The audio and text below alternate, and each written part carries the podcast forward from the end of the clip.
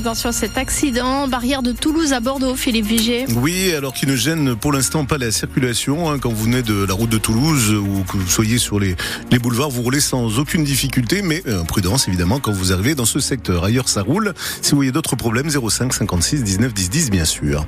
La météo Stéphanie Brossard, peu de chances de voir apparaître le soleil aujourd'hui. Beaucoup de nuages et de gris, alors sans pluie hein, normalement, et des températures maximales qui seront comprises aujourd'hui entre 14 et 16 degrés. Les agriculteurs maintiennent la pression. Avec des blocages sur la 62 par exemple entre Agen et Montauban depuis hier ou encore une mobilisation prévue demain matin à Longon à l'appel du collectif Viti 33 dirigé contre les négociants accusés d'acheter le vin à un prix trop faible pour permettre aux vignerons de vivre de leur travail.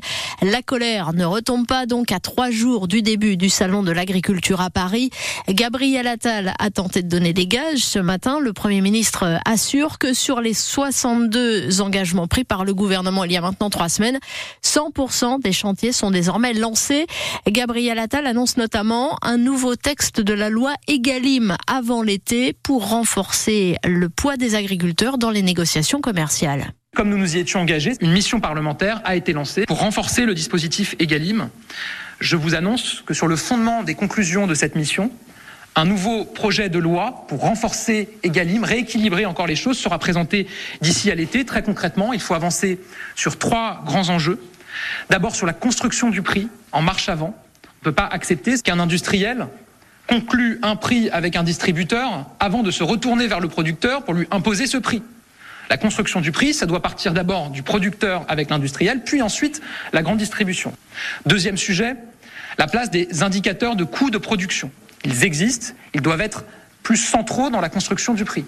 Et troisième sujet, les centrales d'achat européennes. Sur ces trois grands chantiers, mais sur d'autres aussi, la mission parlementaire nous fera des propositions d'ici à l'été et un nouveau texte de loi pour renforcer le poids de nos agriculteurs dans les négociations commerciales et donc améliorer leurs revenus sera présenté au Parlement. Gabriel Attal, le Premier ministre, euh, ce matin lors de ce point presse sur la crise agricole et sur la réponse du gouvernement, la FNSEA, le syndicat agricole majoritaire, salue ce midi. Des avancées certaines, mais attend toujours un calendrier clair. C'est à lire sur francebleu.fr.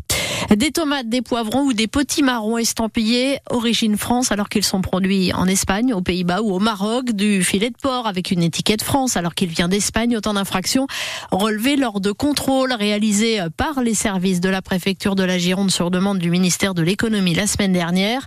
31 points de vente ciblés au total et 12 procès verbaux dressés transmis au parquet de Bordeaux. Des conditions météo difficiles pour la reprise de la pêche dans le golfe de Gascogne. Après un mois d'interdiction pour limiter les captures accidentelles de dauphins. Beaucoup n'ont pas pu reprendre la mer ce matin et le marasme va donc continuer, regrette un armateur de l'Èche Cap Ferré. C'est à lire sur FranceBleu.fr. Deux accidents mortels sur les routes de Gironde en moins de 24 heures. Un piéton percuté et tué par une voiture. C'était cette nuit sur la rocade bordelaise entre les échangeurs 11 et 12 à hauteur de Mérignac. Et puis hier, à Embarras et la Grave, un jeune de 20 ans a été pris d'un malaise au volant. Sa voiture a terminé sa course dans une clôture. Il est mort sur le coup. Ce début d'année 2024 endeuillés dans notre département, alors que l'an dernier, les chiffres de la sécurité routière semblaient en voie d'amélioration. 70 victimes sur cette année 2023 contre 86 en 2022.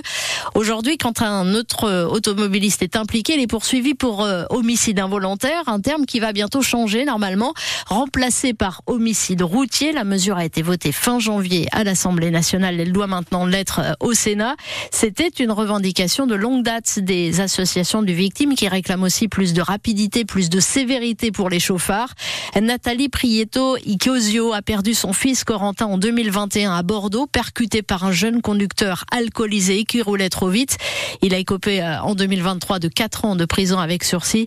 Et Nathalie Prieto Icosio euh, milite maintenant au sein du collectif Justice pour les victimes de la route en fait, on s'aperçoit que c'est même pas une condamnation, c'est juste un avertissement. Quatre ans de prison avec sursis, un an d'interdiction de conduire, c'est-à-dire que bientôt il pourra le repasser. Et nous, ce qu'on voudrait éviter, c'est d'autres drames. Donc, effectivement, il y a beaucoup de multirécidivistes qui sont déjà en contrôle judiciaire, qui conduisent sans permis. C'est juste euh, d'aller euh, pointer une ou deux fois par mois au commissariat pour qu'ils puissent continuer, en plupart des chauffeurs, à travailler, euh, à faire leur vie comme si rien n'était, en attendant du procès. Sauf que l'attente du procès, c'est toujours deux ans après. En fait, il n'y a pas de stop. Si y avait une détention immédiate provisoire, ça mettra en sécurité les autres citoyens, puisque des multirécidivistes, s'ils ont fait six ou sept fois, ils peuvent faire huit ou neuf fois. Donc, en fait, on devrait juger un peu plus vite pour que ça soit fait au moment des faits et pas attendre après. Nathalie Prieto Icosio, maman de Corentin, vice-présidente du collectif Justice pour les victimes de la route ce matin sur France Bleu Gironde avec Marie Roarch. Interview à retrouver sur francebleu.fr. Missak et Méliné Manouchian vont entrer au Panthéon ce soir, cérémonie à partir de 18h30 qui sera présidée par Emmanuel Macron, résistant communiste d'origine arménienne. Sa femme aussi, euh, elle était euh, résistante et lui avait été fusillé il y a 80 ans, jour pour jour au Mont-Valorien dans les Hauts-de-Seine. Le Parti communiste de la Gironde a aussi rendu hommage ce matin à Missak Manouchian, à Arès, à La Teste-et-Bègle et le fera à nouveau à Bordeaux à 14h cet après-midi au caveau des fusillés du cimetière de la Chartreuse. Pas d'exploit pour les boxers de Bordeaux à Angers hier soir. Battu 2-0 chez le deuxième de la Ligue Magnus de hockey sur glace. Bordeaux reste quatrième au classement et recevra Rouen, le leader, vendredi à la patinoire Mériadec. Un match qui serait déjà à guichet fermé. Euh, déplacement ensuite à Nice avant de recevoir Anglette le 1er mars qui sera le dernier match de la phase régulière. Et puis un nouveau gros morceau pour les foudroyantes de Mérignac qui joueront pour l'occasion salle Jean Doguet à Bordeaux ce soir à 20h. Brest, le deuxième de Ligue féminine. C'est un match en retard après avoir lourdement chuté face au leader Metz il y a tout juste une semaine.